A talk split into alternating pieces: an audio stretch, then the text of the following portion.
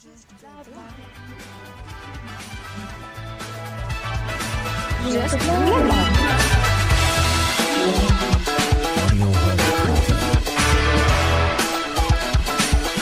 à tous et à tous, on se retrouve pour une nouvelle émission de radio de Just Blabla sur Delta FM pour démarrer une nouvelle et heureuse année 2023. Donc pour le programme de cette émission, nous avons d'abord Luna et sa chronique sur le film Enola Holmes, Sarah Bruno et une chronique sur la confiance en soi, et Lucie sur une chronique sur le droit de tuer. J'ai hâte d'entendre ça. Quant à Anaëlle, elle sera à la gestion parce qu'aujourd'hui elle n'a pas trop de voix. Donc nous allons d'abord, tout d'abord un petit point sur la météo avec notre Miss Météo Sabine. Que peux-tu nous dire sur le temps de demain et d'aujourd'hui? Bonjour à toutes et à tous. Côté météo, demain le temps sera nuageux avec quelques averses. Il fera aux alentours de 13 degrés et le vent soufflera à environ 24 km/h. Et demain ce sera la fête des Angèles, des Angéliques, des Angelica et Angela. Ok, super, merci Météo. Eh bien, c'est parti. Ok, bon, alors aujourd'hui je ne vais pas vous parler d'un livre, mais d'une adaptation cinématographique, Enola Holmes, et plus précisément le deuxième, sorti le 4 novembre 2022, donc il y a quelques semaines, enfin maintenant quelques mois. Euh, les enquêtes d'Enola Holmes, c'est à la base une série de six romans policiers, qui est écrite par Nancy Springer pardon, et parue entre 2007 et 2011. Elle est inspirée de l'univers de Sherlock Holmes, bien sûr vous l'aurez deviné. Puis la série est adaptée en BD entre 2015 et 2017 par Serena Blasco. Finalement, une version cinématographique est parue en 2020, réalisée par Harry Bradbeer, et on peut notamment remarquer la présence de Millie Bobby Brown, aka Eleven dans Stranger Things, Henry Cavill, aussi connu pour Spider-Man, par exemple, ou encore Helena Bonham Carter, ayant joué Bellatrix Lestrange dans les films Harry Potter. Mais le 2 a été un véritable coup de cœur pour moi. Attention, il n'adapte aucun roman de la série, c'est une histoire totalement inédite. Je ne vais pas vous parler du fil rouge entre les films, qui serait une certaine histoire d'amour, mais plutôt vous pitcher l'enquête. Enola, qui est devenue une vraie enquêtrice et qui s'est installée à son compte, va rencontrer une petite fille qui a perdu sa sœur. Très vite, son enquête va la mener vers un cabaret et une usine de fabrication d'allumettes qui essaieraient de cacher de sombres affaires. Des documents importants qui ont été subtilisés, la disparue qui est recherchée par la police car elle est accusée de vol, et un meurtre vont donner du fil à retordre à notre jeune enquêtrice. Et notre rebelle Denona va devoir se plier aux règles de la haute société londonienne pour mener à bien son enquête. Alors, les points positifs. Moi qui ai beaucoup de mal avec les adaptations, puisque bah, obligation de changement et de suppression de certains détails, tous plus intéressants les uns que les autres, étonnamment, celle-ci ne m'a pas tellement dérangée. Bon, à vrai dire, cela est sûrement dû au fait que ce n'est pas réellement une adaptation du roman. Cette histoire est tirée d'une vraie histoire, une histoire qui est réellement arrivée. Un des personnages qui va être joué par Anna Dodd, qui a joué dans Les Rêves d'étoiles, donc ça nous fait un petit écho à notre enfance. Et à une époque où la femme est consignée à la maison et où elle ne doit pas parler, il y a plein de femmes pleines de pouvoir et en avance sur leur temps qui vont se battre contre l'injustice et pour la liberté. Enfin, les plans face, cam où Minnie Bobby Brown nous parle directement, puisque cela ajoute de l'interaction et nous donne accès direct à ses pensées. Le seul petit point négatif, c'est que le film est un peu long, à 2h08, mais en réalité l'intrigue est tellement prenante que l'on ne voit pas le temps défiler.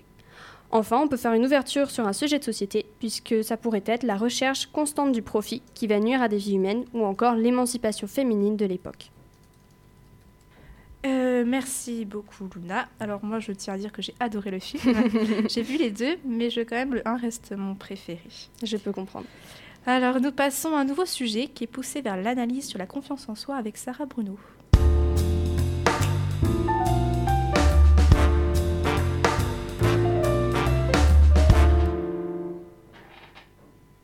Alors, on a un petit bug de micro, voilà, c'est bon. je reviens à l'antenne. Alors, euh, bonjour. Aujourd'hui, je vais vous parler de la confiance en soi. Parce que... euh, Ah, on m'entendait pas, je crois. c'est pas grave. pas grave. Je reviens à l'antenne, mais c'est pas grave. Je suis là pour vous parler de la confiance en soi. Parce que bah, vivre des moments, des moments de doute, de remise en question, suite à des échecs et des ren- renoncements, c'est normal et c'est sain. Parce que ça permet d'apprendre de nos erreurs, de se réorienter et tout ça, pour euh, avoir de nouvelles décisions. Mais euh, quand ça arrive à un doute permanent, bah, c'est plus bien et ça impacte vraiment la vie quotidienne. C'est important de s'en rendre compte pour pas que ça se détériore et que ça glisse vers la dépression. C'est pour ça que vous faites cette chronique. Dans un premier temps, on va essayer de comprendre la confiance en soi. Et la semaine prochaine, je vous ferai une autre chronique pour essayer de reprendre confiance en soi. Donc l'estime de soi, déjà, globalement, c'est le, jugement qu'un individu réalise par rapport à sa propre valeur. Et ça se fonde sur trois piliers. L'amour de soi, l'affirmation de soi et la confiance en soi. Ces trois piliers sont interdépendants. La confiance en soi, déjà, c'est un sentiment de compétence euh, personnelle, d'une capacité à agir, à décider, à mener à bien ses projets. En gros, c'est l'estime de soi, mais dans l'action. Ainsi, tu peux avoir une grande confiance de soi euh, dans un domaine professionnel et euh, pourtant conserver une piètre image de toi, et inversement. L'affirmation de soi, c'est savoir dire non, savoir poser des limites et ne pas euh, les dépasser pour pas que les autres euh, fassent passer leurs envies avant les tiennes. L'amour de toi, c'est le fait d'apprendre, euh, pas du tout d'apprendre, de s'accepter inconditionnellement malgré ses défauts. Et par exemple, lorsqu'on est face à un échec, une personne qui ne s'aime pas beaucoup va se culpabiliser, alors qu'une personne qui s'aime bien va se pardonner et pouvoir reprendre sa route bien. Donc ça dépend une grande partie des réserves d'amour que tu as accumulées euh, dans l'enfance, de manière continue et constante. Et donc tu as des signes pour identifier un manque de confiance en soi. Déjà, tu as une, culpabilité excessive, donc euh, qui te pousse à prendre toute la responsabilité alors que c'est pas forcément à toi de le faire. Euh, tu as une difficulté à dire non, donc ça laisse le champ libre du coup aux autres de faire passer ses besoins avant les tiens. Et du coup, le manque de confiance en toi se renforce. Tu as des difficultés aussi à avoir des liens avec les autres. Tu te juges peu intéressant, tu hésites à communiquer ou tu prends beaucoup trop de temps à réfléchir avant d'intervenir. Donc les autres vont percevoir le malaise et parfois ils vont s'éloigner, pas parce qu'ils euh, ont un manque d'intérêt, mais parce qu'ils perçoivent euh, ton angoisse. Et du coup, bah, ce rejet va renforcer ton manque d'estime de soi, de toi. Donc, euh, tu as aussi des attitudes de méfiance. Donc, les personnes euh, se sous-estiment, elles ne se sentent pas à la hauteur des conversations, des tâches à accomplir, et euh, refusent d'entendre les compliments pleinement et sont souvent dévastées par les critiques. Elles n'osent pas entreprendre de nouveaux projets par peur de l'échec et de créer de nouveaux liens par peur du rejet. Et ça crée un manque d'audace. Et ce manque d'audace, ça, donne un sentiment d'emprisonnement dans des limites qui sont imaginaires et euh, dans une impuissance qui est complètement fictive. Et donc c'est un cercle vicieux parce que le manque de confiance en toi va produire une incapacité à entreprendre, à persévérer, et les mauvais résultats vont être récurrents, ce qui ne va pas améliorer ta confiance en toi. Donc c'est pour ça que là, je vous ai catalogué un peu le manque de confiance en soi, et dans la prochaine édition, eh ben, on reprendra confiance en soi. Eh bien, merci Sarah pour cette analyse. Donc, en gros, soyez vous-même. Et j'ai une petite, euh, je sais pas comment on dit ça, une petite, euh, petite, solution. Imaginez que les gens en face de vous sont dans une situation un peu délirante. Je vais pas dire quoi, mais vous saurez. et vous avez plus confiance en vous. moi-même, je n'ai pas confiance en moi. Mais ça marche. Et donc c'est le moment de la pause musicale avec euh, Monster de All Time Low, qui est un groupe de pop punk américain.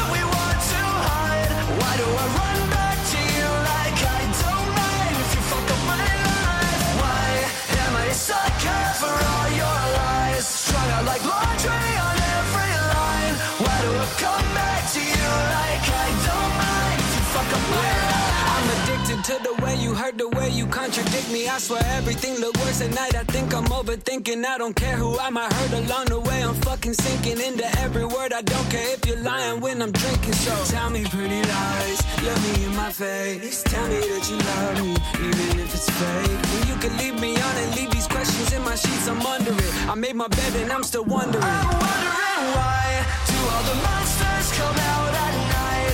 Why do we sleep where we want to hide? Why do I run back to you like I don't mind if you fuck up my life? Why am I a sucker for all your lies? Strung out like on every line. Why do I come back to you like I don't mind if you fuck up my life? Thinking about you, you're in my head. Even without you, I still feel dead. Why do I run back to you like I don't mind if you fuck up my life?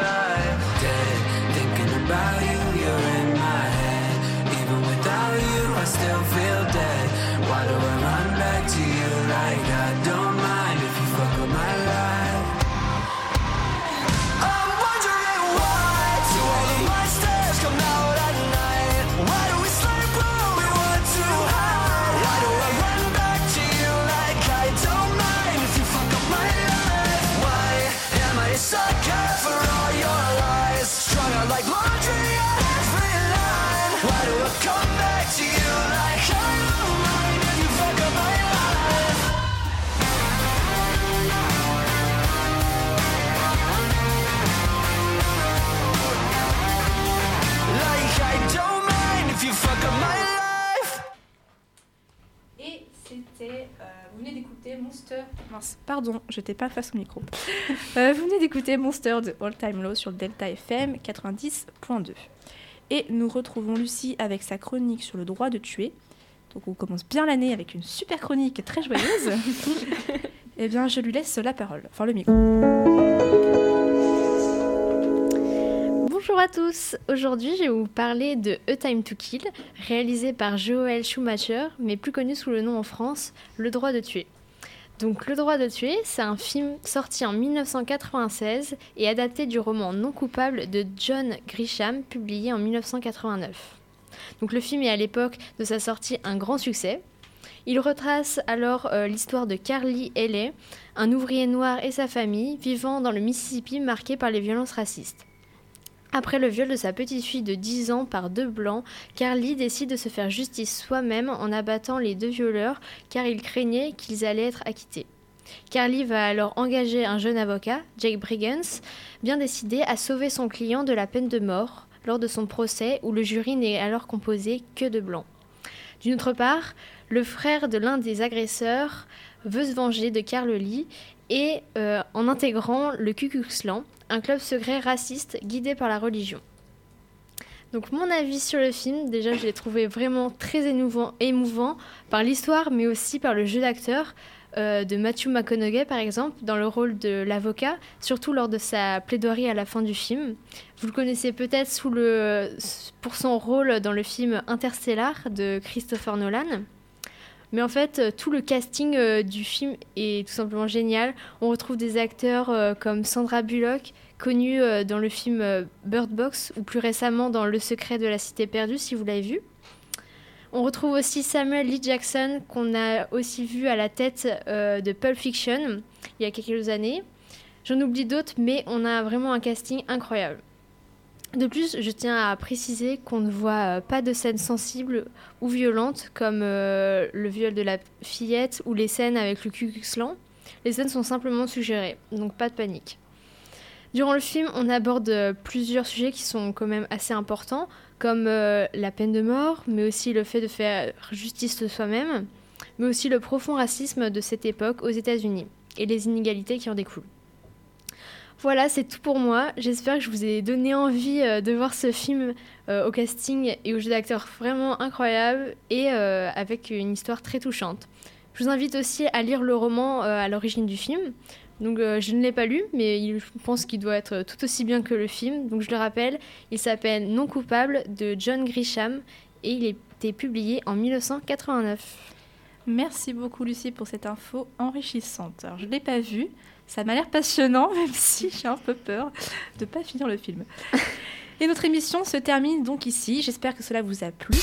On en apprend tous les jours hein, des petites choses et on vous remercie de votre écoute.